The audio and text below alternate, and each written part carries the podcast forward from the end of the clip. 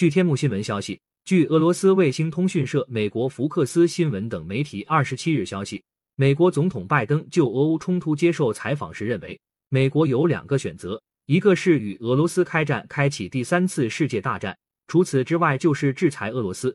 美国播客节目当地时间二十六日播出，主持人布莱恩·泰勒·科恩对拜登的采访。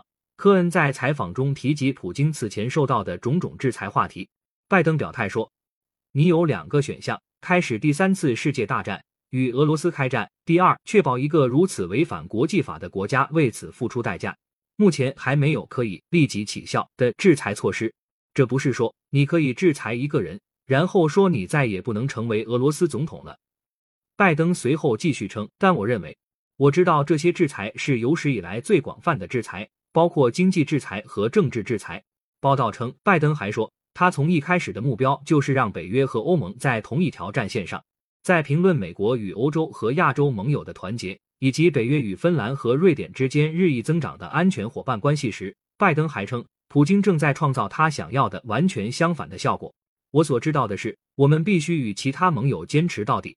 与此同时，我们正在向乌克兰提供防御性武器和经济援助。拜登说。美国全国广播公司 NBC。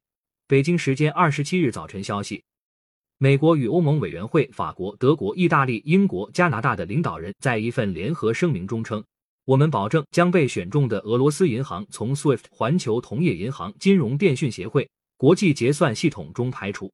这一举措将确保这些银行与国际金融体系脱节，并损害他们在国际上经营的能力。”而就在几天前，据白宫官网实录。美国总统拜登当地时间二十四日就俄乌局势发表讲话，在记者问答环节，拜登被问及是否会对俄罗斯总统普京个人实施制裁。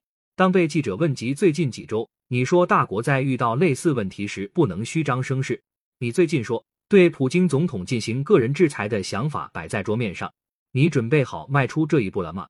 如果没有，拜登当时抢话说这不是虚张声势，这都在桌面上。感谢收听《羊城晚报广东头条》，喜马拉雅语音合成技术，让您听见更多好声音。